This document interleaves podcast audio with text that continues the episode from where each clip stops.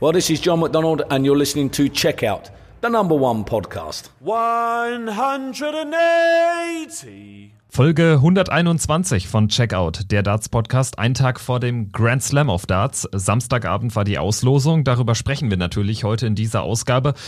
Aber wir legen natürlich auch den Fokus auf die vergangenen fünf Tage Winter Series mit jeder Menge wichtiger Entscheidungen hinsichtlich zum Beispiel der WM-Qualifikation und einem Aufreger auch rund um Michael van Gerven und Jonathan Worsley. Ich bin Kevin Schulte, Grüße an alle Hörerinnen und Hörer und natürlich an meinen Podcast-Partner Christian Rüdiger. Hi. Hallo Kevin, ich grüße dich, ich grüße natürlich auch alle, die zuhören. Und ja, du hast es äh, richtig angesprochen. Wir haben eine Menge zu besprechen, sowohl sportlich als auch etwas, was nicht so ganz auf den fünf Tagen Winter Series dann in der Hinsicht äh, liegt. Ganz genau. Erstmal fangen wir vielleicht mit dem Sportlichen an. Fünf Tage, vier verschiedene Sieger liegt daran, dass Michael Smith äh, sich direkt die beiden ersten Tage gesichert hat, was ihm auch ähm, ja am Ende den Sieg bei den Winter Series äh, beschert hat. Zwei Players Championship Erfolge für Michael Smith, nachdem er zu lange oder sehr lange zuletzt äh, auf einen, einen Triumph auf dem PDC Circuit hat warten müssen. Äh, Gervin Price, Peter Wright und Joe Cullen heißen die weiteren Sieger. Letztendlich zeigt das ja so ein bisschen, dass zwar auf den ganz großen Bühnen bei den Major-Turnieren sehr viele große Spieler sehr enttäuschende Leistungen gebracht haben, so im Verlauf der Saison, gerade so nachdem die Corona-Welle so richtig äh, mit voller Breitseite reingestochen ist. Gleichzeitig muss man aber sagen, und das war nämlich auch bei der Summer Series, bei der Autumn Series schon so, dass sich dann bei diesen Proto-Events dann doch häufig die, die altbekannten Namen durchsetzen, oder? Also von den Siegern her ist nach wie vor alles unverändert, muss man ganz ehrlich sagen. Also wenn man auf die Liste guckt, zweimal Smith, Price, Peter Wright und Joe Cullen, das sind jetzt, äh, da ist kein Name dabei, wo man nicht sagen würde, okay, äh, die hätte ich zumindest nicht im erweiterten Favoriten Kreis. Also dass Smith, Price und natürlich auch Wright die ganz großen Dinger holen können und natürlich auch bei solchen Turnieren Favoriten äh, mit Favoriten sind, da sind wir uns alle einig. Und Joe Cullen wissen wir auch, hat äh, auf der European Tour äh, zwei Titel auch schon gewonnen, also brandgefährlicher Spieler. Aber, und das muss man natürlich auch sagen, Kevin, äh, dass solche, sage ich mal, Ausgänge oder Ergebnisse trotzdem nicht darauf hindeuten, dass dieser Status quo, den wir ja vor, vor dem Lockdown damals hatten, dass der trotzdem noch äh, besteht. Also ich finde trotzdem auch, dass gerade diese Spiele aus der hinteren Reihe immer mehr Dampf machen. Also man hat das jetzt ja auch gesehen bei, bei der Winter Series, weil ich finde, das verzerrt ein bisschen. Es sind auch viele große Namen, äh, haben enttäuscht oder sind auch oftmals früh äh, ausgeschieden. Ein Rob Cross unter anderem, ein Glenn Durant, der nicht viel auf die Kette bekommen hat, ähm, Dave Chisholm auch mal früh raus, Nathan Aspinall, Ian White. Also da hat sich natürlich auch viel getan und ich möchte jetzt nur mal ganz kurz so, so ein paar Leute nennen, die im Halbfinale waren, unter anderem auch an diesen fünf Tagen. Brandon Dolan, unter anderem Vincent van der Voort, Kellen Ritz, Willie O'Connor oder dann natürlich auch am letzten Tag ein Andy Bolton oder auch ein Kim Heibrechts. Das sind jetzt nicht unbedingt die Namen, die man vielleicht vorne vermutet, aber es ist dann so, diese ähm, ja, Spieler aus den hinteren Reihen, die schaffen es, sich weit nach vorne zu spielen, aber letztendlich, und da bin ich dann auch vollkommen bei dir, heißen die Sieger oder sind die Sieger dann trotzdem immer noch diese altbekannten Namen, die man da einfach wahrscheinlich nicht wegkriegt in diesen Momenten. Ja, und das äh, kennzeichnet sich dann auch einfach in dieser Winter Series Order of Merit, die also die vergangenen fünf Turniere dann zusammenfasst. Michael Smith äh, spielt 23.500 Pfund ein. Liegt natürlich darin begründet, dass er alleine an den ersten beiden Tagen durch die zwei Turniersiege 20.000 Pfund hat einspielen können. Joe Cullen dahinter, dann Peter Wright, Jose de Sousa, Gervin Price, Damon Hatter. Und unter diesen Top 6 sind jetzt mit Jose de Sousa und Damon Hatter auch zwei Spieler, die ich nochmal explizit hervorheben möchte. Die haben zwar jetzt kein Turnier jeweils gewonnen, waren aber mal im Finale. Und äh, das sind schon wirklich Akteure, die man absolut als ja, Top Ten Spieler letztlich bezeichnen muss, wenn es ähm, auf den Floor geht, finde ich.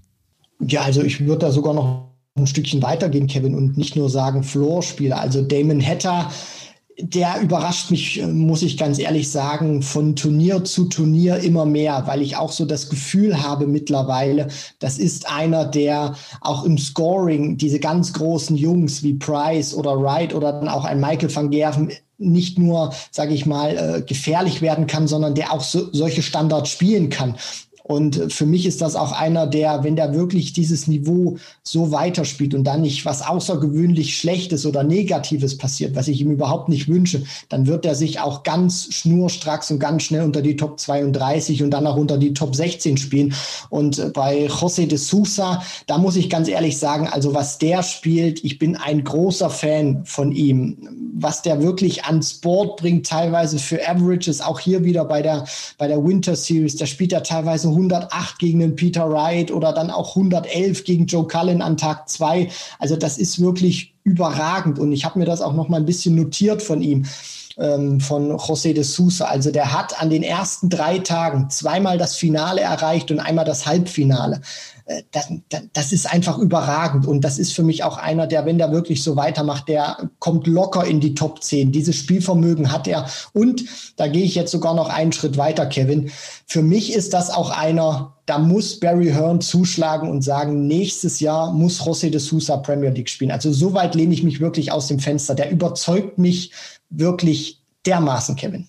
Ja, finde ich gut, dass du jetzt noch ein weiteres äh, Fass sozusagen aufmachst. Äh, darüber habe ich noch gar nicht explizit nachgedacht. Wir hatten ja schon mal im Nachgang äh, dieser Premier League Playoffs darüber gesprochen, wer unserer Meinung nach zu dem Zeitpunkt sich für die nächste Premier League ja, einen Namen gemacht hat. José de Sousa ist da noch nicht gefallen.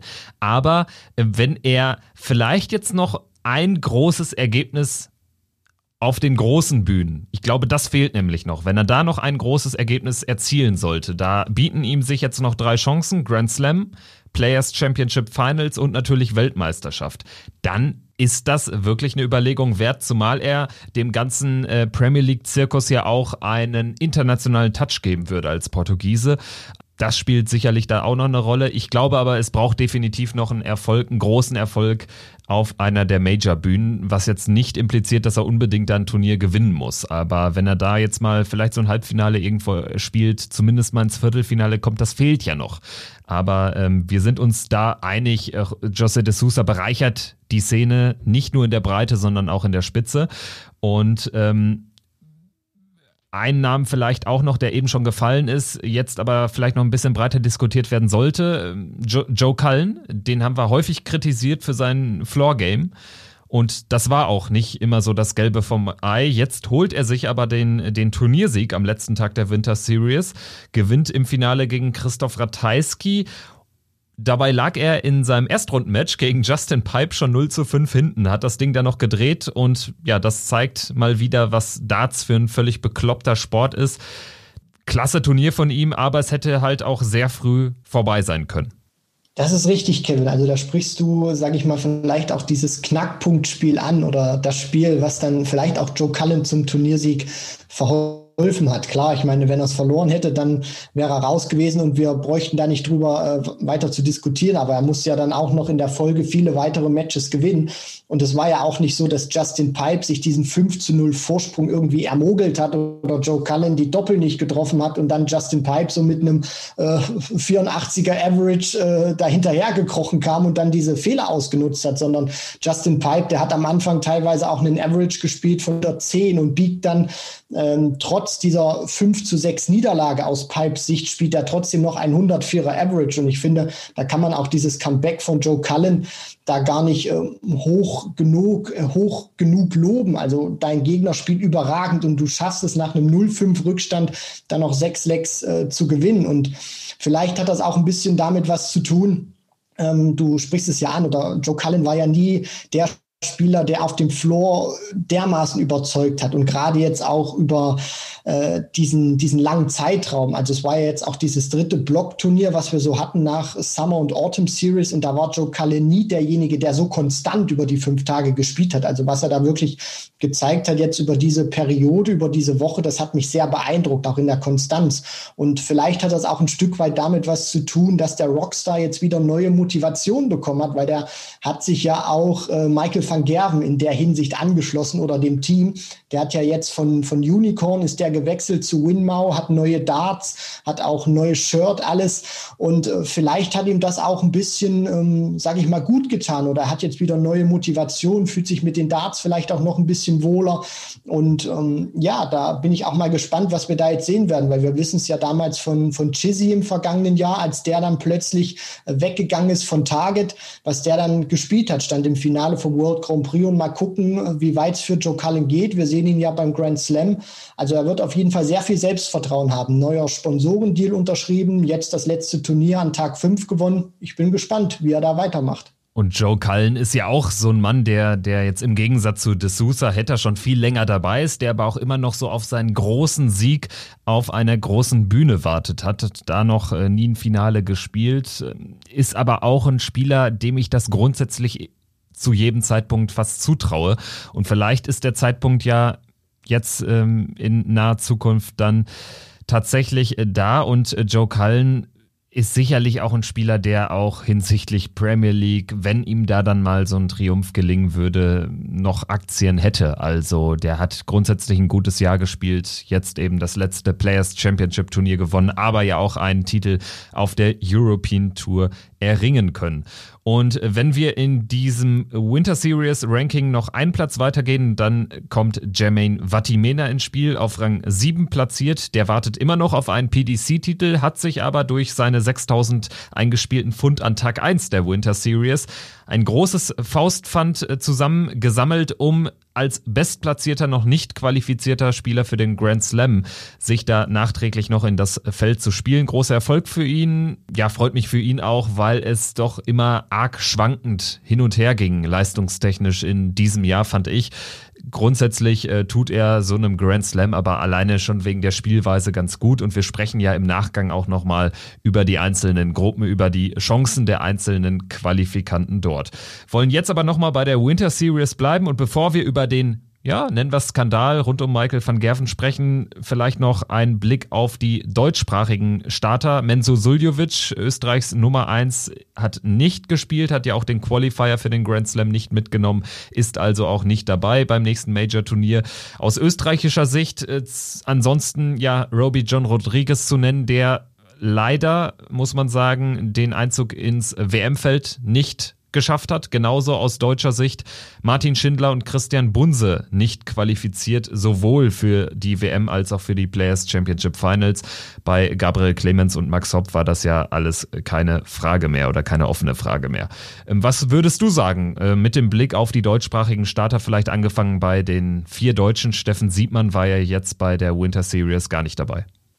Ja, genau, Kevin. Also das waren ja dann statt den fünf Tourcard-Inhabern dann nur vier, die die deutsche Nation vertreten haben. Und ich habe da wirklich auch sehr gemischte Gefühle. Also fangen wir mal an mit Martin Schindler da muss ich ganz ehrlich sagen, dass äh, Shindy vom Standard her, was er gespielt hat, mich hier und da wirklich überrückt hat. Also ich finde, das war auch ein Schritt nach vorne. Da hatte ich in der Vergangenheit schon andere Auftritte von ihm gesehen, die jetzt auch, sage ich mal, von der Qualität her nicht so gut waren. Was mir allerdings ein bisschen gefehlt hat, ist, er konnte diese, ähm, diese aufsteigende Form leider nicht so in gute Ergebnisse ummünzen. Bestes Beispiel ist ja der, der erste Tag. Da schlägt er in Runde 2 Gervin Price und spielt einen Average von 104 Punkten, nur um dann in der nächsten Runde, also dann in der Runde der letzten 32 mit 6 zu 0, mit 0 zu 6 gegen Vincent van der Voort zu verlieren. Und danach hat er nicht mehr so viel auf die Kette bekommen. Drei Erstrundenniederlagen, eine, dann noch einmal in der zweiten Runde raus. Aber ich finde, der hat teilweise wirklich gar nicht so schlecht gespielt.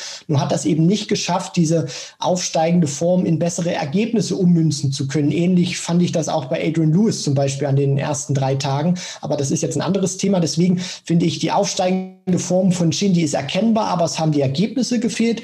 Bei Christian Bunse zweimal erste Runde raus, der Rest äh, zweite Runde ähm, muss ich ganz ehrlich sagen, ähm, dass ich von Christian auch ehrlich gesagt nicht so sonderlich viel erwarte. Das ist für mich wirklich okay, was er da spielt, aber er hat auch schon gezeigt in der Vergangenheit, er kann das deutlich besser. Und ich hätte mir zumindest äh, gewünscht oder traue es ihm auch zu, dass er zumindest bei, bei diesen fünf Turnieren es auch mal schafft, sich in ein Achtelfinale zu spielen. Also finde ich, sollte er auch äh, selbstbewusst sein und ambitioniert genug sein zu sagen, das ist eben nicht äh, das, was ich mir vorstelle Stelle und äh, eben das auch kritisch sehen und sagen, ich bin nicht zufrieden mit der Winter Series, sondern äh, kann das noch besser spielen. Bei Max Hopp eine ganz klare Enttäuschung, muss man ganz ehrlich sagen, auch wenn er an Tag eins gleich auf Johnny Clayton trifft, mal wieder das Duell des Novembers, Hopp gegen Clayton, aber auch was, was Max sonst gespielt hat, äh, dreimal zweite Runde, ansonsten zweimal erste raus, das ist einfach nicht der Standard, den er von sich selber erwartet, den wir von ihm erwarten.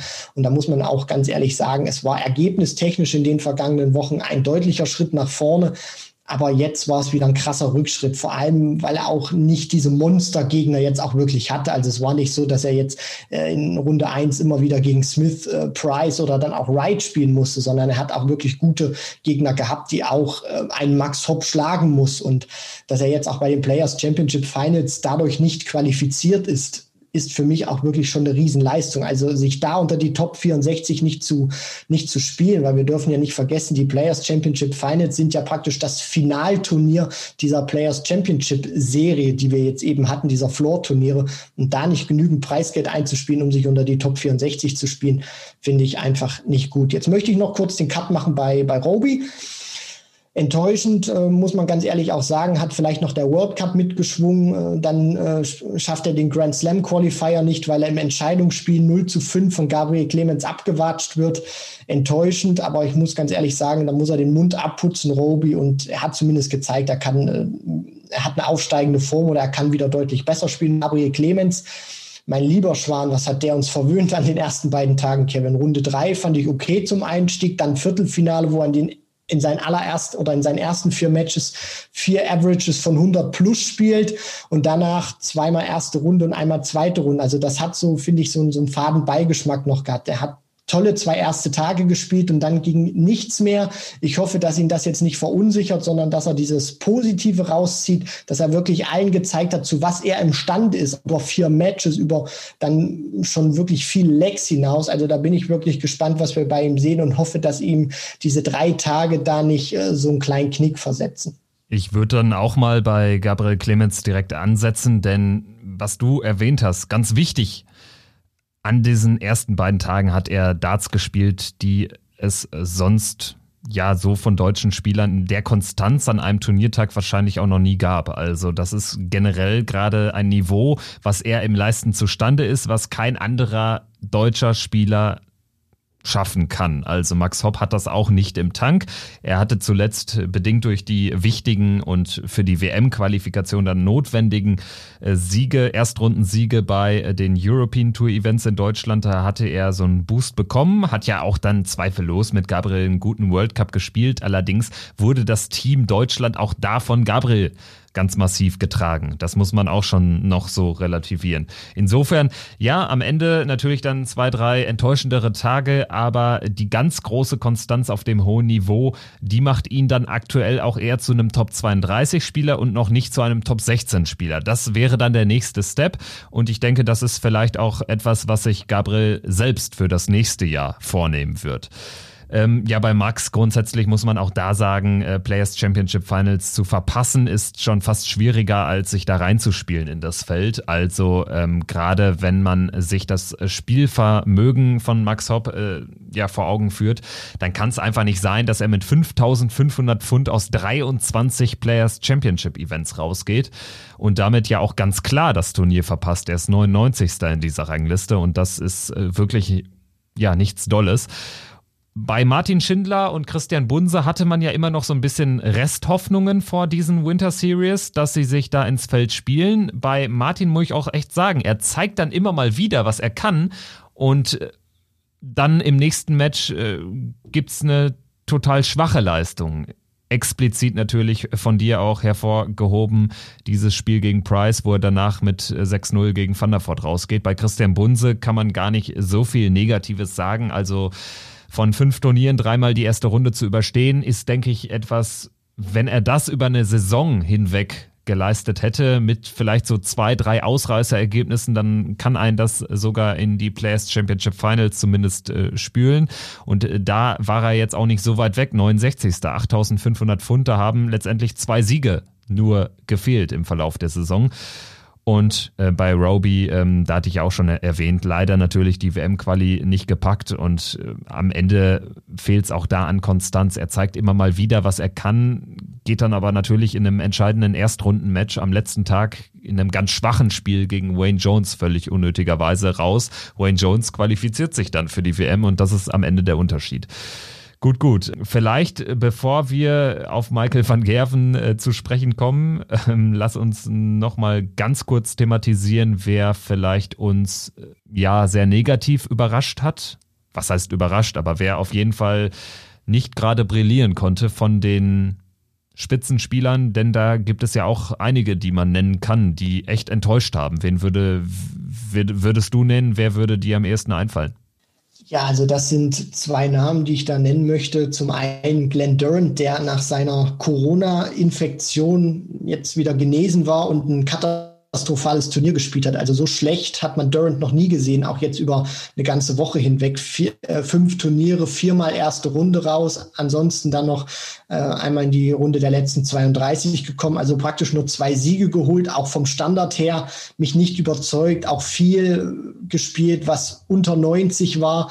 Ja, und dann der andere, unser großes, großes Sorgenkind, muss man schon ehrlicherweise sagen, Rob Cross. Die ersten beiden Tage waren ja fast schon noch äh, sehr erfolgreich, muss man fast schon sagen. Zweimal äh, dritte Runde und danach zweimal erste Runde raus. Am letzten Tag hat er dann gar nicht mehr gespielt und unter anderem ja auch diese eine Erstrundenniederlage gegen Lisa Ashton, wo er sieben Matchstarts versemmelt auch noch auf einem Doppel, was ihm äh, teilweise auch bei, bei der Weltmeisterschaft gegen Taylor damals äh, sehr, sehr viel geholfen hat, die Doppel 18. Also Cross hat für mich momentan komplett sein Spiel verloren. Glenn Durant, ich hoffe, das war ein Ausrutscher. Ansonsten so ein paar etablierte dahinter. Steve Beaton, katastrophal gespielt. Chris Doby war ich auch nicht zufrieden. Äh, die äh, Steve Beaton sehen wir ja unter anderem beim Grand Slam auch nicht wieder. Doby hat jetzt die Chance, sich beim Grand Slam hervorzutun, aber das sind so die Leute, die mich Der wirklich Doby ist da auch nicht haben. dabei. Doby ist beim Grand Slam nicht am Start. Aber Beaton auch nicht, genau. Sorry, sorry, ich hatte äh, World, World Grand Prix hatte ich. Sorry, Kevin, sorry. Alles gut, kein Thema. Ähm, ja, also Rob Cross, der wäre mir auch direkt eingefallen, weil ähm, da ist mir auch dieses Match, was ja auch im Stream äh, präsentiert wurde, gegen Lisa Ashton in Erinnerung geblieben. Also wo er, ich glaube, sieben Matchstarts waren es, die er da kläglich vergibt und am Ende nutzte Lisa Ashton direkt ihren, äh, ihre Chance und gewinnt das äh, Spiel mit 6-5. Und ja, bei Glenn Durant muss man auch sagen, im Prinzip seit seiner Coronavirus-Infektion ähm, hat er jetzt natürlich dann auch bedingt dadurch die EM ähm, nicht spielen können. World Cup logischerweise auch nicht. Und jetzt kam diese, diese Infektion wahrscheinlich genau zur Unzeit. Also ähm, die hat ihn da wohl ordentlich aus dem Fluss genommen. Wird natürlich jetzt äh, mit Spannung zu beobachten sein, ob er beim Grand Slam zurückschlagen kann.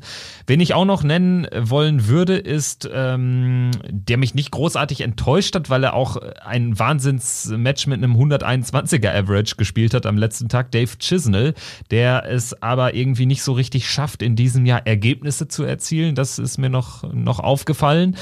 Und ähm, dann würde ich noch Devin Peterson nennen, wo ich äh, so ein bisschen oder zum ersten Mal jetzt das Gefühl habe, seit ähm, der, der Lockdown-Zeit, äh, seitdem er im Prinzip ein Topspieler geworden ist, einer der gefährlichsten 180 äh, Werfer auf der gesamten Tour. Der hatte zum ersten Mal ein paar Tage gehabt, wo es nicht lief. Ich glaube, das ist auch normal. Wird natürlich jetzt für ihn auch wichtig sein, dass er da jetzt nicht irgendwie so ein bisschen an Form verliert. Also der Grand Slam da sicherlich auch ein Gradmesser. Und ja, vielleicht bevor wir jetzt auf ähm, Michael van Gerven und auf diese ja, diesen Vorfall zu sprechen kommen, da wäre natürlich auch noch aus sportlicher Sicht über Michael van Gerven zu sprechen. Er hat nur an zwei Tagen gespielt. Was heißt nur? Also man hatte ja auch äh, vorher vielleicht äh, den Eindruck, dass er vielleicht die Winter Series komplett auslässt, nachdem er da am äh, Finaltag des World Cups da mit dem eingeklemmten Nerv zunächst im Krankenhaus war, dann doch sichtlich geschwächt auf der Bühne war, aber nicht seine Leistung hat bringen können. Drei Tage hat er ausgelassen, zwei Tage hat er dann gespielt. Am ersten Tag in seinem zweiten Spiel gegen Adrian Lewis rausgegangen und am zweiten Tag direkt in seinem ersten Spiel gegen Kellen Ritz rausgegangen. Im Prinzip alles so wie in den vergangenen Monaten auch. Er spielt gar nicht mal so schlecht, aber seine Gegner wachsen häufig über sich hinaus und er kassiert überraschend viele Niederlagen. Für mich war es auch ehrlich gesagt sehr überraschend, dass Van Gerven dann trotzdem noch angetreten ist. Also wir wissen ja alle nicht, wie äh, stark ihn jetzt diese, diese Rückenschmerzen damals oder dieser eingeklemmte Nerv beim World Cup behindert hat. Aber ich dachte wirklich auch schon, wo er jetzt die ersten drei Tage nicht gespielt hat, er kommt dann auch wirklich nicht noch zurück, sondern lässt diese beiden Tage auch noch pausieren. Dann kam die Meldung, er spielt und da dachte ich mir, okay, er holt sich ein bisschen Matchpraxis. Ist ja nicht verkehrt, egal ob er jetzt die Turniere gewinnt oder nicht, aber er hat zumindest jetzt nicht diese, diese Lücke drin, jetzt eine Woche lang nicht gespielt zu haben und die anderen konnten da fleißig wirklich auch Matchpraxis sammeln. Im Nachhinein muss man ganz ehrlich sagen, gut, da ist man immer schlauer.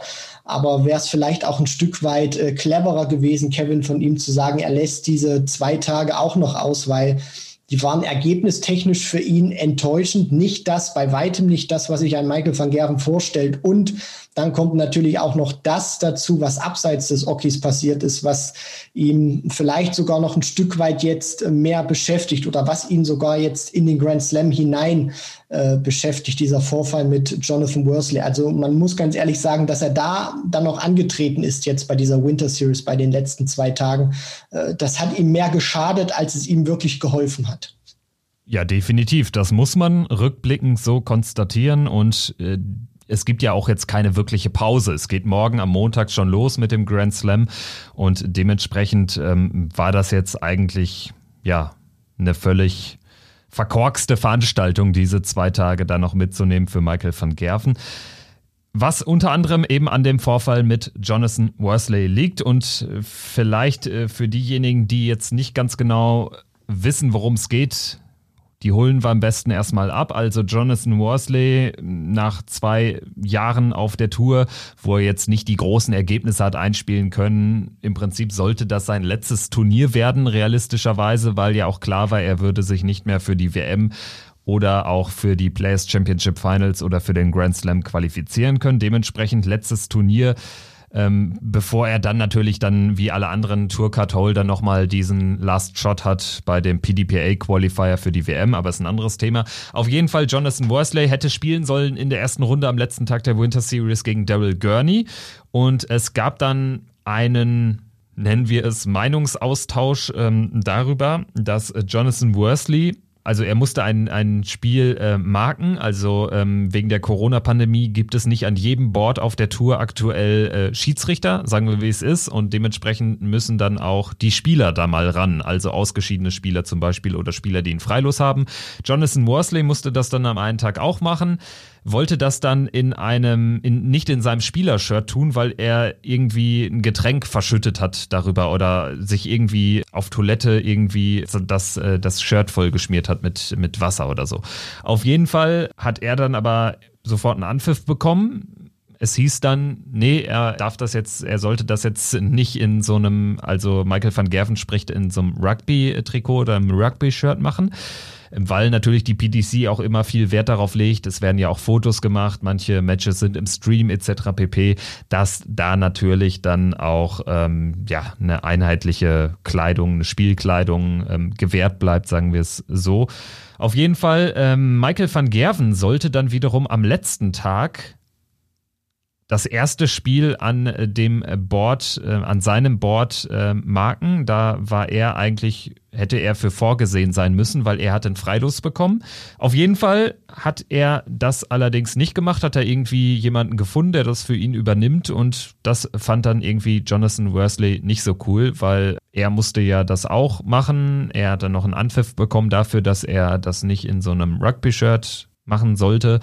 Und ähm, ja, dann hat sich diese ganze Konfrontation im Verlauf dieses ersten Turniertages, äh, bevor dann auch Jonathan Worsley überhaupt sein erstes Match haben sollte, ja, hat sich das Ganze nach draußen verlagert äh, vor den Spielort und ja, was da dann passiert ist, kannst ja du vielleicht mal weiter erläutern. Ja, genau, Kevin. Also da war es ja dann auch so gewesen, Van Gerven hatte ja dann auch das Wort mit äh, Jonathan Worsley gesucht, weil ich glaube, es war sogar auch ähm, das Thema, Van Gerven hatte ja jemanden gefunden oder sollte jemand für ihn praktisch schreiben, der auch nicht regelkonform angezogen war, wie eben Jonathan Worsley. Ich glaube, der hätte, hat ein ganz normales T-Shirt oder, oder eine Jeans, so, so wie ich das bei, beim Statement von Jonathan Worsley rausgelesen habe. Also auch nicht diesen Dresscode, den man da eben bei der PDC hat, mit einer dunklen Stoffhose, Hemd mit Kragen und äh, diesen, diesen Lackschuhen. Und da hat er sich dann natürlich auch schon ein bisschen benachteiligt gefühlt und dann natürlich auch zu einem Offiziellen äh, gesagt oder gefragt, warum, sage ich mal, dieser jene diejenige für Van Gerven dann eben das Spiel schreiben darf, obwohl der eben auch nicht regelkonform angezogen ist, so wie man ihm das eben vorgeworfen hat. Und dann äh, kam natürlich dann auch diese Konversation zustande zwischen Van Gerven und Worsley. Und äh, Van Gerven, das hat er ja dann auch in diesem Statement, was er auf Twitter betont hat, zu ihm gesagt äh, oder zu Jonathan Worsley ihn als Ratte bezeichnet und das mehrfach. Hm, ob das jetzt der Van Gervenge Humor war oder nicht, aber das Wort fiel ziemlich oft und dann kam es ja dann auch draußen unter äh, den Augen von anderen Spielern zu einer Konfrontation, wo dann eben äh, Jonathan Worsley handgreiflich gegenüber Van Gerven geworden ist. Also er hat ihn jetzt nicht geschlagen oder so, sondern es muss wohl eben so ein Stück weit, er muss ihn wohl gepackt haben oder geschubst haben. Also es war keine Prügelei. Und dann eben ist die PDC dazwischen und hat dann eben gesagt, Jonathan Worsley wird halt für dieses Spiel Spiel gegen Daryl Gurney, sage ich mal, rausgeschrieben oder darf es nicht mehr bestreiten, weil er eben eine Ordnungswidrigkeit oder gegen die Regeln verstoßen hat. Und das war eben einen Spieler, in dem Fall Michael van Gerven, äh, angefasst zu haben. Und darüber hat er sich ja dann auch äh, beschwert, sage ich mal, über dieses Thema, dass es so gehandhabt wurde, aber vor allem auch, dass man gegen van Gerven, gegen sein Verhalten nichts gemacht hat. So, Kevin, jetzt ist es dann natürlich auch so, hatten wir darüber sehr ausgiebig diskutiert. Ähm, da wird es wahrscheinlich nur eine Strafe für Jonathan Worsley geben. Äh, was machen wir jetzt mit dem Vorfall? Also Van Gerven wird wahrscheinlich nichts kriegen oder wie ordnest du das in der Hinsicht ein? Also was machen wir jetzt mit den beiden? Ja, das ist ja dann schon die Frage, die dann die DIA ähm, klären muss, wer da wie bestraft wird. Ähm, vielleicht gehen wir erst nochmal einen Schritt zurück. Du hast äh, ja auch nochmal erläutert, ähm, wie das so von der Chronologie war. Ähm, da vielleicht nochmal einmal die Anmerkung, dass Jonathan Worsley als erster mit einem Statement rausging, allerdings natürlich nicht so ähm, ein professionell gemachtes Statement, wie das äh, von Michael van Gerven natürlich üblich ist. Jonathan Worsley ähm, hat ein Statement rausgehauen über seine private Facebook-Seite und hat dort diesen Vorfall geschildert, sehr ausführlich. Das wirklich Überraschende war dann, dass am Abend nach diesem Winter Series Turnier, Michael van Gerven ist ja früh rausgegangen in seinem ersten Match, dann in der Runde der letzten 64 gegen Kellen Ritz. Ähm, es vergingen dann noch einige Stunden und ähm, gegen, gegen neun, halb zehn kam dann dieses Statement von Michael van Gerven, was da in Umlauf gebracht wurde von ihm ähm, via Twitter, wo er im Prinzip all das, was Jonathan Worsley selbst geschrieben hat, bestätigt hat. Und das, finde ich, ist das Krasse an der Nummer. Er schreibt zweimal, dass er ihn tatsächlich als Ratte bezeichnet hat. Und ähm, das finde ich auch schon ein starkes Stück, dass man das dann tatsächlich, ähm, dass das A erstmal so passiert ist und dass es das dann B dann in so ein vermeintlich äh, geglättetes äh, PR-Statement schafft, so ein Ausdruck, finde ich schon ähm, heftig. Und äh, da muss man natürlich auch, bevor man jetzt darüber spricht, wer sollte jetzt wie bestraft werden, es gibt ja letztendlich ein paar Möglichkeiten, wie man aus Michael van Gerven Perspektive darauf reagieren kann. Jonathan Worsley ist sehr früh damit rausgegangen über seine Facebook-Seite. Er hat wahrscheinlich eh auch wenig zu verlieren. Er ist ein Spieler, der nicht im Fokus der Öffentlichkeit steht, ähm, der sowieso seine Tourcard jetzt erstmal verliert und ja, so what. Auf jeden Fall Michael van Gerven hätte natürlich dieses, diese Aussage ähm, verneinen können, was sicherlich keine gute Option gewesen wäre, weil ähm, es hätte ihn weiterhin in einem schlechten Licht dastehen lassen. Oder aber ähm, er bestätigt das, wie er es jetzt gemacht hat, entschuldigt sich aber auch dafür, dass er ihn als Ratte bezeichnet, weil ich meine, das ist jetzt schon eine krasse Beleidigung, finde ich. Und ähm, dann hätte man natürlich, das wäre für meine Begriffe die, die beste Variante gewesen, man hätte äh, beide zusammenholen können. Soweit ich weiß, ist Worsley auch im gleichen äh, Managementstall wie Van Gerven und äh, man hätte das über den Tag verteilt, nachdem ja Van Gerven sowieso früh rausgegangen ist bei dem Turnier, hatte man ja Zeit. Man hätte das in dieser Zeit ja im Prinzip unter sich regeln können und dann hätten beide nochmal mit einem Statement rausgehen können, hätten sagen können, hier, es gab ein paar Differences, ähm, aber man habe das geklärt. Also so steht jetzt halt Michael van Gerven trotz seines Statements oder vielleicht gerade wegen seines Statements, weil er ja den Vorgang so ähm, bestätigt, echt in keinem guten Licht da. Und er ist im Prinzip genau wie die PDC, die sich schon fragen muss, warum wird Van Gerven nicht auch aus dem Turnier genommen, wenn er einen Mitspieler als Ratte bezeichnet? Also finde ich jetzt fast genauso heftig, als wenn ich jetzt jemanden mal so ein bisschen am Kragen packe. Sehe ich so und dementsprechend die PDC für mich der zweite Verlierer und den geringsten Verlust letztendlich in der ganzen Story ähm, oder den geringsten Gesichtsverlust hat äh, für meine Begriffe dann sogar Jonathan Worsley zu befürchten. Der ist sehr früh, sehr offensiv an die Öffentlichkeit gegangen und am Ende bleibt an Michael van Gerven schon ein bisschen mehr haften, finde ich, gerade wegen seines Standings und bei der PDC eben dann auch die Frage, warum geht man mit einem Jonathan Worsley, mit einem auf Deutsch gesagt Hinterbänkler im PDC-System anders um als mit der Nummer 1 der Welt? Ja, das äh, klingt wahrscheinlich äh, blöd, wenn man das so sagt, Kevin, oder wenn man das so hart sagt, aber Jonathan Worsley ist in den Augen der PDC wahrscheinlich auch äh, nichts wert. Und ein Michael van Gerven ist eben diese, diese Cash Cow, der ist eben auch dieser Botschafter aufgrund dessen, dass er so viel gewonnen hat, dass er die Nummer eins der Welt ist, auch ein Stück weit Botschafter dieser Sportart. Aber ich finde, dass das rechtfertigt einfach nicht, dass man dann Worsley von, von, von dem Turnier ausschließt und einen Van Gerven weiterspielen darf oder zumindest ganz normal am Turnier teilnehmen darf, sondern gerade deshalb, weil er ja auch eben ein Vorbild ist als Nummer eins der Welt und sich auch selber so sieht, müsste die PDC da auch wirklich ähm, oder hätte da auch wirklich Van Gerven genauso wie Worsley vom Turnier äh, freistellen müssen ganz ehrlich, das ist äh, meine, meine Meinung dazu, vor allem auch, weil du das ja auch ansprichst oder wir das ja auch thematisiert hatten. Worsley packt ihn da äh, oder packt ihn da an, aber Van Gerven bezeichnet ihn auch mehrfach, äh, sage ich mal, als Tier, als Ratte in der Hinsicht, was äh, egal wie man es ausdrückt oder egal äh, wie man das äh, wirklich möchte. Das ist einfach kein schöner Begriff und das ist dann auch einfach eine Beleidigung. Und auch wenn man immer wieder gehört hat, der Van Gervenge Humor ist äh, schon ein wenig anders als äh, deiner und meiner, Kevin, aber das rechtfertigt eben nicht, weil er muss das ja auch mehrfach gesagt haben, so wie ich das in dem Statement von Van Gerven rausgelesen habe. Und von der PDC, da steht nichts auf der offiziellen Homepage, also da gab es bislang noch kein Statement. Wenn man da mal guckt, äh, auf die offizielle Homepage geht von, von der PDC, da gibt es nichts zu dem Vorfall, das wird totgeschwiegen. Und für mich zeigt das auch einfach, es ist so eine Art Zweiklassengesellschaft. Also wir hatten das ja auch mal gehabt beim, beim Grand Slam vor zwei Jahren, wo Price gegen Anderson diese dieses denkwürdige Finale bestritten hat, als Price, äh, ob man es jetzt mag oder nicht, sich da aufgeplustert hat, natürlich auch Anderson bewusst ein Stück weit provoziert hat und Anderson lässt sich dann eben hinreißen und schubst ihn ein bisschen weg, auch wenn es beileibe nicht doll war oder so, aber er fasst halt den Spieler an, was eben nicht regelkonform ist und Price bekommt dann eine fette Geldstrafe aufgebrummt, äh, wo er dann auch gesagt hat, ich weigere mich, diese zu bezahlen von der DRA.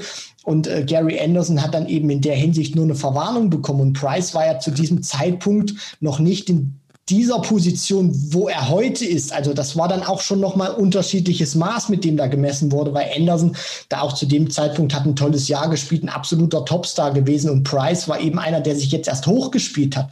Und jetzt hast du natürlich nochmal diese ganz, diesen ganz krassen Kontrast zwischen einem, der äh, seine Tourcard sehr wahrscheinlich verlieren wird und mit der Nummer eins der Welt, Michael van Gerven. Also er kommt da wirklich auch in keinem guten Licht, egal wie man es rückt, äh, weg. Und äh, nur noch kurz zu, zu dem einen Punkt, äh, Kevin, weil äh, Jonathan Worsley sich ja auch darüber aufgeregt hatte, dass Van Gerven nicht schreiben wollte.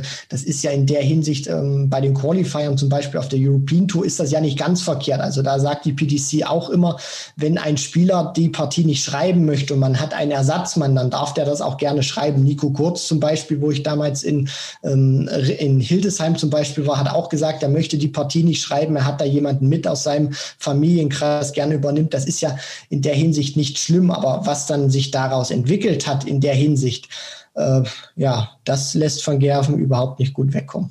Ja, ist auch gut und richtig von dir, dass du das nochmal ein bisschen einsortiert hast. Also letztendlich die Frage, ob er jetzt schreibt oder nicht oder jemand anderen hat, ja, ist vielleicht dann auch ein bisschen zu viel rausgemacht worden von Jonathan Worsley. Ich finde es einfach nur krass, wie ähm, ja, Michael van Gerven da einfach einen Mitspieler als Ratte bezeichnet nicht mal ein eigentlich dafür zuständiges PR-Management äh, zu zu der Einschätzung gerät, dass es vielleicht nicht so pralle ist, damit dann auch noch an die Öffentlichkeit zu gehen.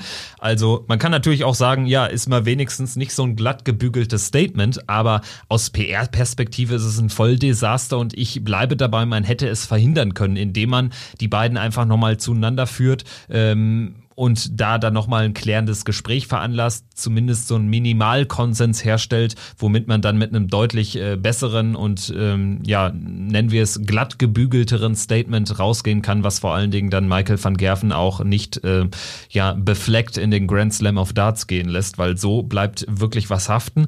Und äh, vielleicht zu guter Letzt bei diesem Thema, du hattest auch eingangs äh, das ja schon angesprochen, die DIA ist jetzt zuständig für eine Strafe. Damals hat sie Price sehr hart, Anderson im Prinzip gar nicht bestraft. Wenn man das als Maßstab nehmen würde, müsste jetzt eigentlich Michael van Gerven deutlich härter bestraft werden. Weil ähm, anscheinend ja jemanden packen oder schubsen, wie es Anderson damals gemacht hat, laut DIA-Perspektive nicht ganz so schlimm ist. Also dementsprechend müsste man sie eigentlich so machen. Aber ähm, gut, das äh, werden wir sicherlich noch weiter beleuchten in den nächsten Wochen, wenn es da dann auch ähm, Entscheidungen, vielleicht weitere Statements gibt. Erstmal hat jetzt Michael van Gerven ja auch, so schließt er sein Statement gesagt, er wird sich jetzt auf den Grand Slam konzentrieren und ähm, wird keine weiteren Statements mehr dazu abgeben. Aber ich bin auch gespannt, ob da noch was von der PDC kommt. Und äh, ja, der Grand Slam ist jetzt auch mehrfach schon gefallen hier in der Sendung und wir wollen uns dem Turnier jetzt widmen. Zwei große Majors noch vor der WM, die Players Championship Finals kommen noch Ende des Monats jetzt aber erstmal Grand Slam of Darts. Das ist eine ziemlich lange Veranstaltung, geht Montag los und endet nächste Woche Dienstag mit dem Finale. Wurde ja auch ein bisschen terminlich verschoben, angepasst an die Corona-Bedingungen. Natürlich auch ein Turnier ohne Zuschauer, aber mit 32 Spielern in acht Gruppen wie jedes Jahr. Nur diesmal sind es nur zwei aus dem BDO-System. Die BDO ist ja eh finito, aber Weltmeister Wayne Warren und äh, Damenweltmeisterin Mikuru Suzuki haben einen Startplatz bekommen. Das finde ich auch sehr, sehr gut. Und ja, aus deutscher Sicht ist Gabriel Clemens als einziger qualifiziert. Er hat es durch den Qualifier geschafft.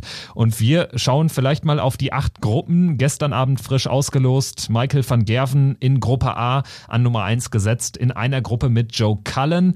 Gabriel Clemens und Adam Hunt. Auch Adam Hunt ein Qualifikant und ja, also auf den ersten Blick natürlich ein toughes Los gegen die Nummer 1 unter anderem in einer Gruppe ran zu müssen. Joe Cullen ist auch gut in Form, aber ich finde auch Gabriel Clemens muss sich da nicht verstecken. Also es hätte schlimmer kommen können. Wie siehst du es?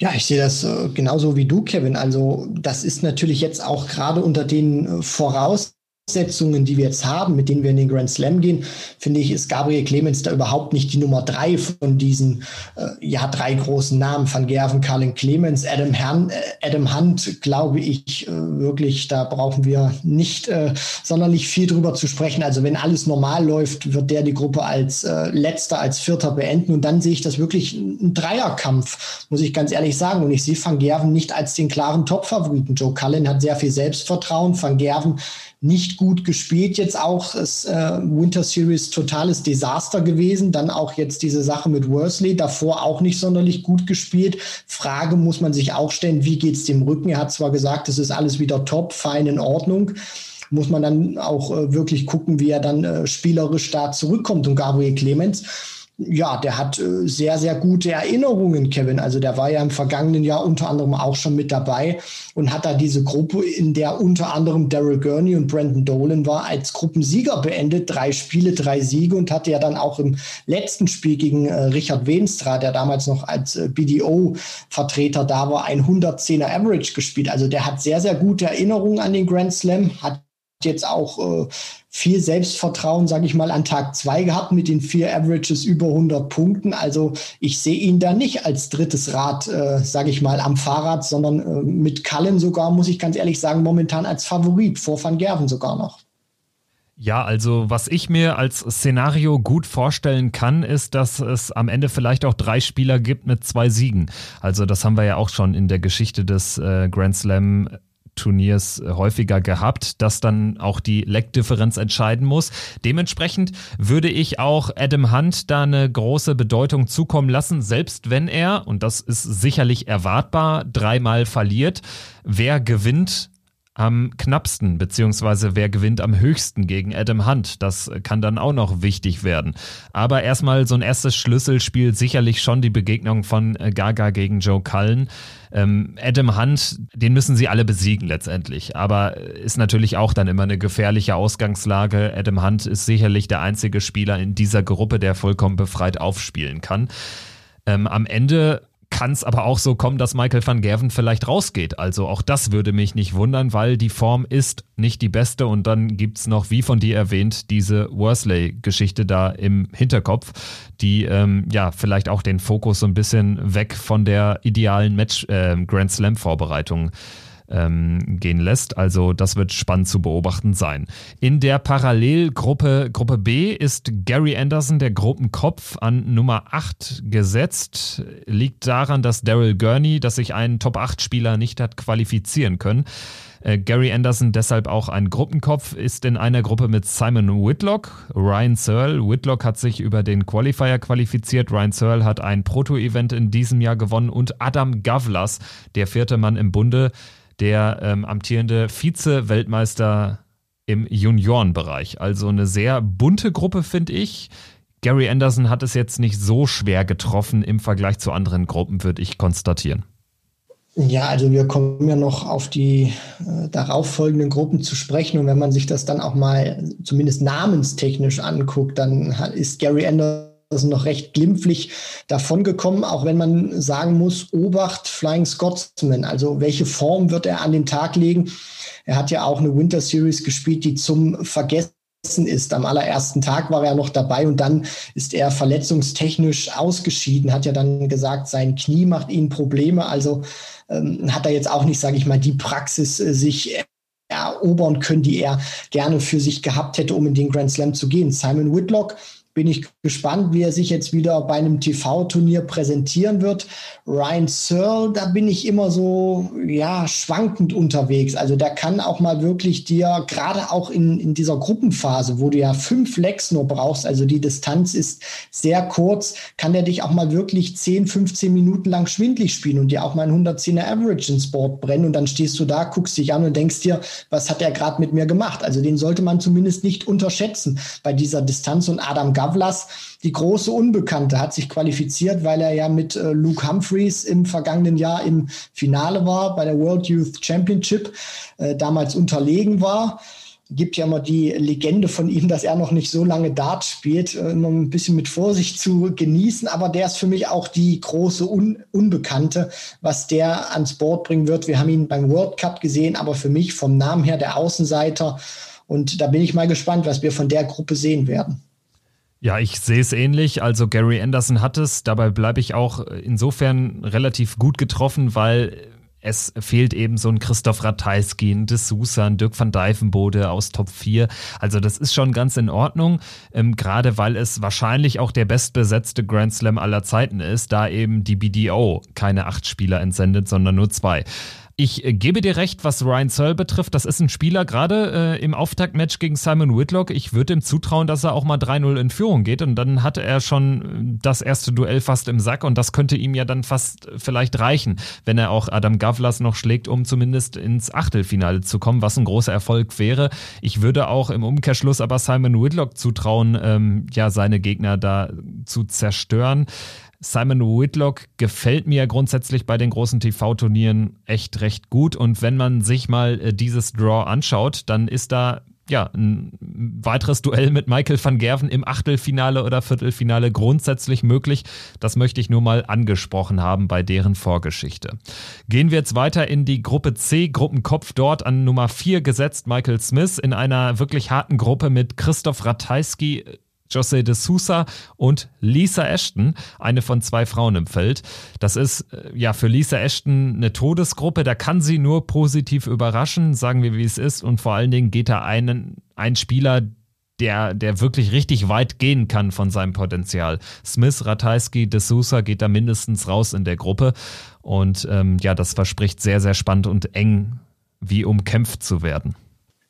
Du sprichst es an, Kevin. Also Todesgruppe äh, trifft wirklich äh, alles. Also das ist wirklich der vollkommen passende Begriff. Ich bin gespannt, wie sich das entwickeln wird. Smith hat eine gute Form. Ratajski äh, hätte, glaube ich, auch von sich aus besser gespielt bei der Winter Series. Also das war jetzt nicht die Konstanz in Person, die wir normalerweise vom Polish Eagle kennen. José de Sousa, gerade an den äh, ja, ersten oder allgemein in, in dieser Woche wirklich herausragend teilweise gespielt. Lisa Ashton, du sprichst an, die, die große Unbekannte oder in der Hinsicht äh, diejenige, die wahrscheinlich auch die wenigsten Chancen hat. Also De Sousa, Ratajski und Smith, sage ich mal, über äh, eine Periode dann auch, sage ich mal, von, von drei Matches so ähm, im Griff zu haben, dass sie sich als eine der ersten beiden qualifiziert, halte ich auch für ausgeschlossen. Ich bin wirklich gespannt. Kann Smith seine gute fortsetzen? Wie wird sich José de Sousa präsentieren? Christoph Ratajski, der wird äh, sicherlich auch drauf und dran sein, ein gutes Ergebnis zu erzielen.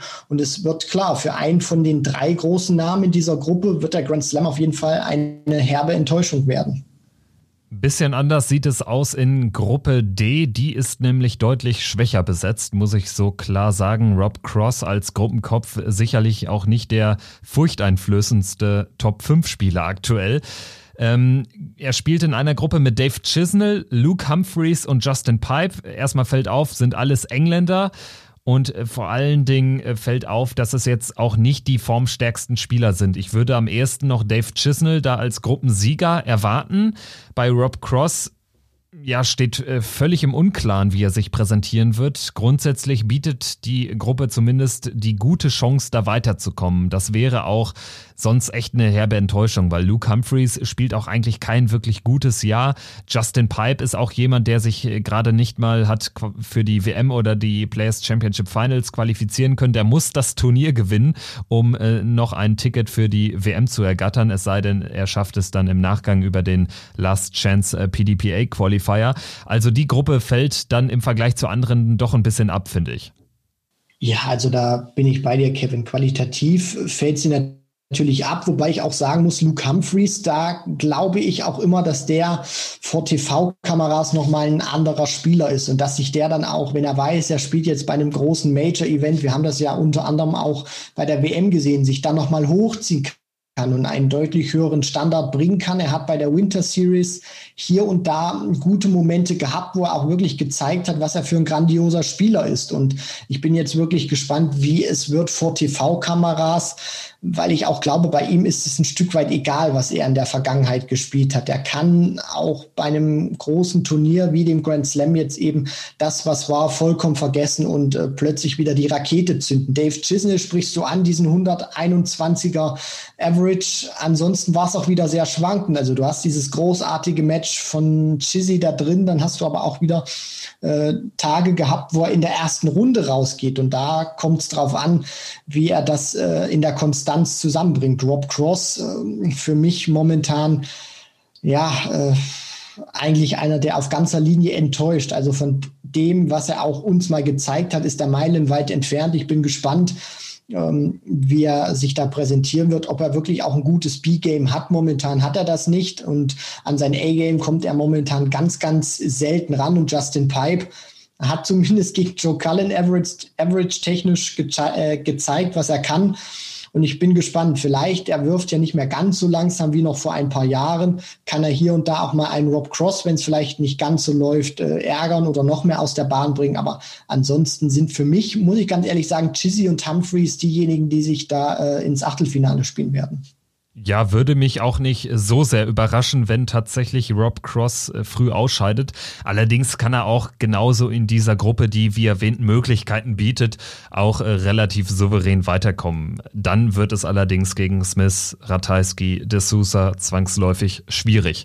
Ich denke, das kann man so sagen. Gehen wir in die untere Turnierhälfte, die wird in Gruppe E angeführt von der Nummer zwei der Welt, Peter Wright, der jetzt nur ganz knapp äh, daran vorbeigeschrammt ist als zweiter Spieler Spieler nach Michael van Gerven, die eine Million Pfund Marke in der Order of Merit zu knacken. Aber was nicht ist, das kann ja noch werden. Vielleicht im Nachgang des Grand Slams, wenn er da ein ordentliches Ergebnis einfährt. Er spielt in einer neben der Gruppe C weiteren Todesgruppe, so möchte ich es bezeichnen, mit Ian White, Devin Peterson und Dirk van Dijvenbode. Peterson und van Dijvenbode, zwei Spieler, die sich wie Kai aus der Kiste gemacht haben in diesem Jahr. Ian White ist seit Jahren dabei, hat jetzt übrigens alles andere als Losglück. Ähm, dafür, dass er in Top 2 war, ist das echt eine taffe Gruppe.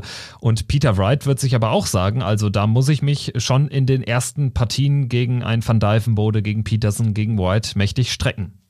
Das auf jeden Fall. Also ich glaube auch, ähnlich wie du, Kevin, dass keiner von den Jungs oder dass Peter Wright keine von den äh, drei Partien, die er bestreiten wird, eine drin hat, wo er sich wirklich locker zurücklehnen kann, wie das jetzt zum Beispiel in Gruppe A mit Adam Hunt ist, bei allem Respekt natürlich, aber du hast es richtig angesprochen, das ist einer, den man schlagen muss. Aber ich glaube auch, dass diese Gruppe E für Peter Wright sogar ein Stück weit besser ist, weil er eben weiß, er muss von Beginn an da sein. Und ich habe auch immer so den Eindruck, wenn Peter Wright schwierige Gruppen hat oder, sage ich mal, auch schwierige Auslosungen, wie zum Beispiel bei den European Darts Championship gegen Gervin Price, ganz früh im Turnier, dann spielt er für mich auch noch mal einen Ticken besser. Also glaube schon, dass diese Todesgruppe von den Namen her White, Peterson, Van Dijvenbode, Peter Wright sogar deutlich mehr zusagt, weil er eben auch weiß, er muss von Beginn an hohen Standard spielen. Devin Peterson ähm, zeigt er, dass die Winter Series nur ein kleiner Ausrutscher war, kommt er jetzt wieder gut zurück. Dirk van Dijvenbode bei den letzten TV-Turnieren, wo er dabei war, gut gespielt. Vielleicht kann er diese Form jetzt konservieren und Ian White ja, da bin ich auch wieder gespannt, ob wir nach dem Turnier wieder reden. Ian White und die alte Geschichte, wie er spielt vor TV-Kameras, da bin ich wirklich gespannt. Peter Wright für mich ganz klar der, der sich äh, qualifizieren wird. Und dahinter bin ich ehrlich gesagt noch ein bisschen zwiegespalten, wer sich da qualifizieren kann, weil das ist für mich äh, sehr ausgewogen zwischen den dreien. Ja, ist es für mich natürlich auch. Ich äh, tendiere aber dazu, dass es eher einer aus dem Segment Peterson van Dijvenbode ist. Also bei Ian White, ähm, ja, dem traue ich es aktuell nicht so zu. Ich glaube, dem würde eine etwas einfachere Gruppe doch ein bisschen mehr entgegenkommen, aber auch da können wir uns natürlich täuschen. Sicherlich direkt zum Auftakt die Partie gegen Devin Peterson am ersten Tag, am ersten Abend schon eine vorentscheidende in so einer engen Gruppe. Ziemlich eng verspricht auch die Gruppe F zu werden. Die wird angeführt von James Wade an Nummer 7 gesetzt. Glenn Durant, über den haben wir im Verlauf der Winter Series Diskussion bereits gesprochen. Der versucht seine Form zurückzufinden, die ihn unter anderem zum Premier League Champion gemacht hat. Außerdem mit dabei Jermaine Vatimena, der sich, wie erwähnt, über den letzten Drücker via Winter Series qualifiziert hat und aus Top 4 Damon Hatter, neben Dirk van Dijvenbode sicherlich der mit Abstand stärkste Mann aus diesem vierten Topf. Da fällt mir als erstes auf, äh, Wade, Durant, Hatter sind alles Spieler, die jetzt nicht wirklich sonderlich schnell spielen. Das kommt Jermaine Vatimena, befürchte ich, so wie ich ihn bislang äh, gesehen habe, eher nicht entgegen. Wie siehst du's? Also wenn Jermaine äh, früh in die Partie auch nicht gut reinkommt, dann wird das sicherlich auch ein Faktor sein. Das ist einer, du sprichst das an, der mag das, der mag solche Partien zum Beispiel gegen Gary Anderson und andersrum genauso, wenn es wirklich ähm, bam, bam, bam geht. Und jetzt hast du eben auch Partien mit Durant, der ein ausgepuffter Hund ist, James Wade natürlich auch, die dann auch wissen, okay, mein Gegner Jermaine Vatimena, die sind lang genug auch äh, dabei, wissen natürlich auch, wie sie mit taktischen oder strategischen Kniffs ihren Gegner beeinflussen können. Und das könnte natürlich auch ein Faktor sein, den du da ansprichst, der Jermaine Vatimena zum Verhängnis werden kann. Und äh, da bin ich auch äh, wirklich sehr gespannt und finde das auch sehr interessant, wie sich das dann entwickeln kann, weil trotzdem, dass er sich jetzt noch über die Winter Series qualifiziert hat, sehe ich ihn nicht als jemanden, der sich jetzt ins Achtelfinale spielt. Damon Hatter im Gegensatz äh, Dazu sehe ich sogar, dass der sich qualifiziert und der andere Platz dann zwischen Wade und Durant ausgespielt wird. Heißt jetzt nicht, dass äh, Hatter auf Platz 1 beendet, aber ich glaube schon, dass Hatter sich äh, in dieser Gruppe ins Achtelfinale spielt und dann der andere Platz dann auch entschieden wird zwischen James Wade oder Glenn Durant.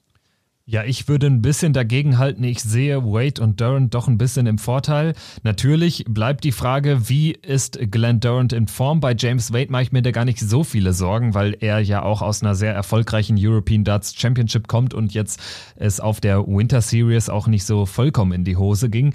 Ähm, ich, was mich zu den beiden tendieren lässt, ist vor allen Dingen das deutliche Plus an Erfahrung und über drei Tage kann das vielleicht den Unterschied ausmachen. Wir wissen aber natürlich auch, wenn Damon Hatter da irgendwie direkt ein Upset gelingen sollte gegen James Wade, dann ist die Gruppe vollkommen offen.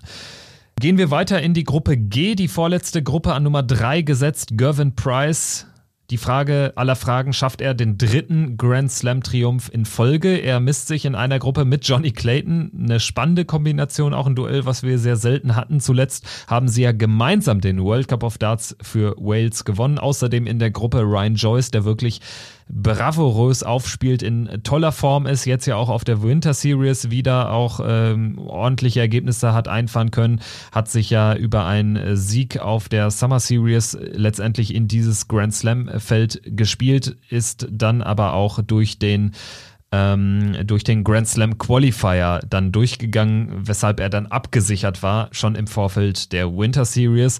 Als äh, vierte Spielerin in dieser Gruppe Mikuru Suzuki, da gibt es direkt zum Auftakt eine Wiederholung des Auftaktspiels im Vorjahr gegen Gervin Price. Da hat Mikuru insgesamt drei Lecks dem Iceman abnehmen können, hat äh, ja ihm da eine ordentliche Aufgabe ähm, an die Hand gegeben. Price hat sie bestanden, wird, ich weiß nicht, ob er sich freut, dass er mal wieder gegen Suzuki spielen darf, spielen muss. Eigentlich kann er nur verlieren. Er ist der haushohe Favorit in dieser Gruppe. Ich finde die Gruppe aber trotzdem relativ interessant, weil sie halt auch so Paarungen Price Clayton, die man nicht so oft sieht. Ryan Joyce hat gezeigt, er kann überraschen, als er Peter Wright rausgenommen hat ähm, beim Grand Prix. Also die Gruppe hat, hat was, finde ich. Ja, du sprichst es an. Also zunächst mal natürlich wieder die Partie, die heraussticht, namenstechnisch zumindest bei mir, das ist das von Gervin Price gegen Mikuru Suzuki.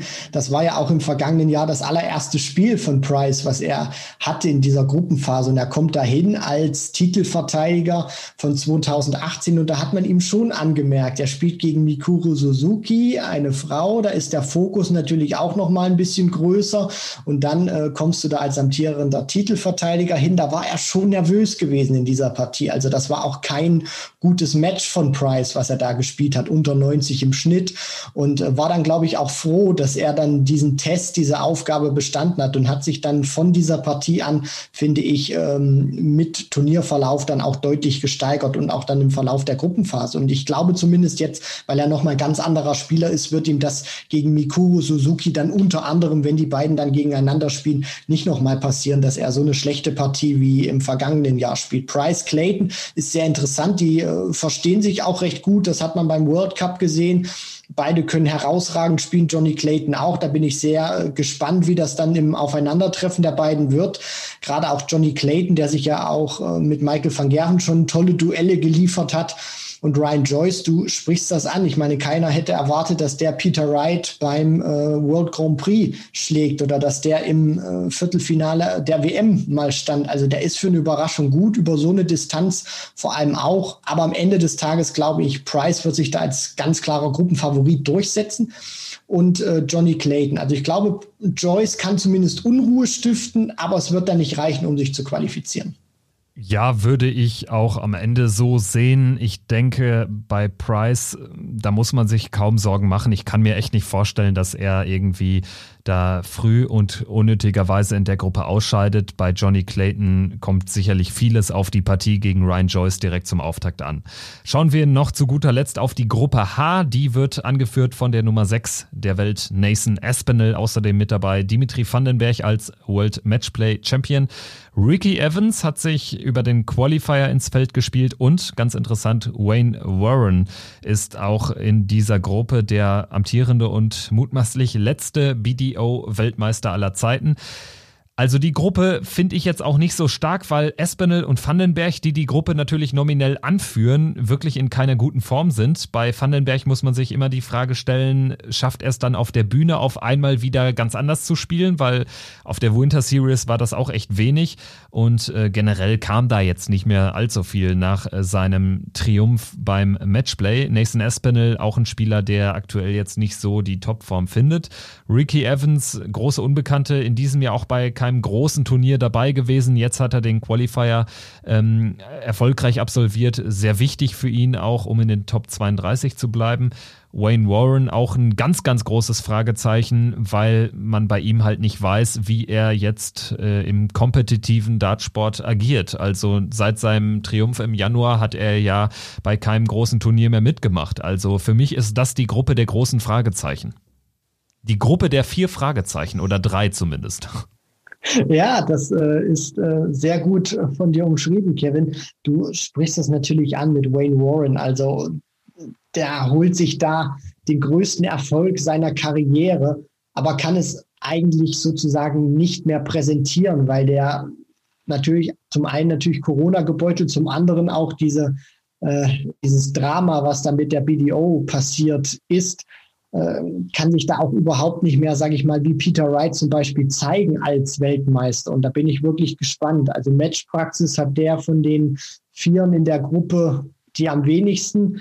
Die, die am wenigsten Spielpraxis. Äh, Ricky Evans qualifiziert sich in diesem Qualifier noch gegen Steve Beaton. Äh, für ihn ein toller Erfolg. Ich glaube aber auch nicht, dass es da sonderlich weit für ihn gehen wird, weil er auch für mich kein gutes Jahr bislang gespielt hat. Dimitri Vandenberg, da muss man finde ich, glaube ich, auch immer ein bisschen differenzierter betrachten. Klar, der hat das Matchplay gewonnen in einer Art und Weise, das uns schon sehr beeindruckt hat. Nur wir dürfen nicht vergessen, es ist ja nicht so, dass der davor auch schon in zahlreichen Major-Halbfinals und Finals stand und Major-Turniere gewonnen hat, sondern das Matchplay war ja auch sein erster Major-Sieg. Wenn ich jetzt mal die World Youth Championship rauszähle, die er ja zum Beispiel auch äh, verteidigen konnte. Das nehme ich jetzt mal ein bisschen raus als TV-Turnier, weil das Finale ja nur vor TV-Kameras gespielt wird. Ähm, finde ich, sollte man da auch ein bisschen noch moderater mit ihm umgehen und jetzt nicht erwarten, okay, der, der Matchplay-Champion kommt, jetzt, kommt jetzt und äh, wenn der jetzt beim Grand Slam zum Beispiel im Achtelfinale oder so ausscheidet, ist das eine Enttäuschung, sondern der muss das jetzt einfach auch nehmen und auch dieses Turnier auch ein Stück weit äh, abhaken oder sich nicht nur an diesem Matchplay-Triumph messen lassen. Nathan Aspinall würde ich jetzt diese Winter Series, die er gespielt hat, auch nicht zu sehr überdramatisieren. Das ist auch einer, der gerade vor TV-Kameras sehr, sehr gerne spielt. Deswegen glaube ich auch schon, ist er für mich der Favorit in der Gruppe und dahinter wird es wohl Dimitri Vandenberg sein. Hast du, um abschließend zu fragen, denn irgendwie einen klaren Turnierfavoriten? Das fällt mir nämlich echt schwer. Also ich würde ansonsten einen aus Price Wright nehmen, sehe das auch als das logische Halbfinale der unteren Turnierhälfte an. Oder ähm, wie es bei dir aus? Nein, also ich bin da wirklich bei dir. Also ich habe da außer Wright und Price keinen, den ich jetzt wirklich als absoluten Top-Favoriten sehe, sondern die beiden sind für mich die Favoriten und dahinter gibt es dann, sage ich mal, die Mitfavoriten. Aber jetzt außer Wright und Price keinen, den ich da wirklich hervorstechend äh, nennen kann. In der oberen Turnierhälfte, ähm, ich fange vielleicht mal da an mit meinen Halbfinaltipps. Das wäre Michael Smith gegen, und da tue ich mich ganz schwer, aus diesen Gruppen A und B einzunennen. Ich würde am Ende einfach Gary Anderson nennen, der ja auch grundsätzlich ähm, beim Grand Slam oder grundsätzlich jetzt bei den TV-Turnieren auch deutlich besser gespielt hat, da auch ähm, ja durchaus ein Faktor war, Matchplay-Finale ähm, erreicht hat. Also Michael van Gerven würde ich tatsächlich nicht nennen, weil äh, es wartet die hohe Hürde direkt in der Gruppe Cullen und Clemens. Es wartet dann mutmaßlich ein Simon Whitlock. Gary Anderson gegen van Gerven ist auch immer ein besonderes Duell. Also ähm, ja, Michael Smith, Gary Anderson wäre für mich jetzt ganz spontan frei aus der Hüfte geschossen das Halbfinale in der oberen Hälfte. Für mich schwierig zu sagen. Also ich weiß nicht warum, aber mein Bauchgefühl, das hat jetzt nichts mit dem Turniersieg am letzten Tag bei der Winter Series zu tun, sondern sagt einfach Joe Cullen, weil er mich jetzt über die fünf Tage überzeugt hat. Ich auch glaube, dass ihm dieser Ausrüsterwechsel sehr, sehr gut getan hat.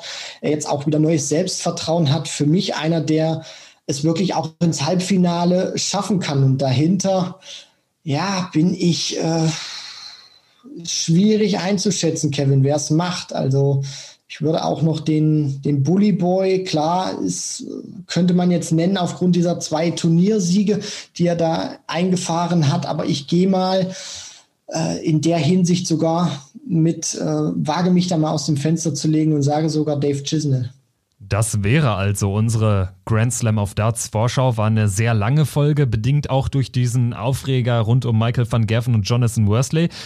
Wir hoffen, sie hat euch gefallen. Bereitet euch jetzt nochmal bestmöglich auf den Grand Slam of Darts vor. Es geht ja dann am Montagnachmittag sogar schon los. Die Gruppen B, D, F und H spielen nachmittags an den ersten beiden Tagen. Die Gruppen A, C, E und G spielen abends. Auch das natürlich ja sinnvollerweise aus, aus Fernsehgründen von der PDC so gewählt, dass Michael van Gerven, Gavin Price, Peter Wright, Michael Smith abends spielen und damit die ganz großen Cash-Cows nicht am Nachmittag verheizt werden an den ersten beiden Tagen. Es geht dann weiter mit ähm, den finalen Gruppenmatches am Mittwoch und Donnerstagabend. Die K.O.-Runde beginnt am Freitag und endet mit dem Finale am nächsten Dienstag, übernächsten Dienstag, also 24. November. Wir melden uns natürlich im Nachgang des Turniers, aber auch währenddessen wollen wir so ein, zwei, äh, drei Folgen mal einstreuen. Wann genau geben wir euch noch bekannt, aber definitiv wird es auch Folgen geben von uns, die während des Turnierverlaufs äh, von uns veröffentlicht werden. Und in diesem Sinne würde ich sagen, Christian, wir freuen uns jetzt auf sehr spannende Tage Grand Slam. Für mich generell auch eins der Highlight-Turniere des Jahres wegen dieses besonderen Gruppenmodus.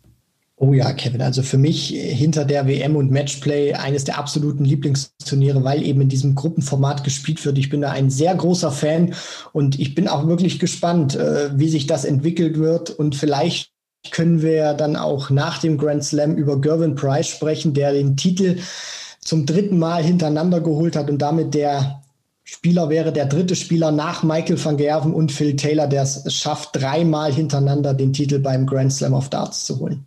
Wir freuen uns auf Folge Nummer 122, dann wahrscheinlich nach den ersten äh, zwei äh, Gruppenspieltagen beim Grand Slam of Darts. Bis dahin macht's gut, bleibt gesund und bleibt diesem Podcast treu. Wir hören uns. Ciao.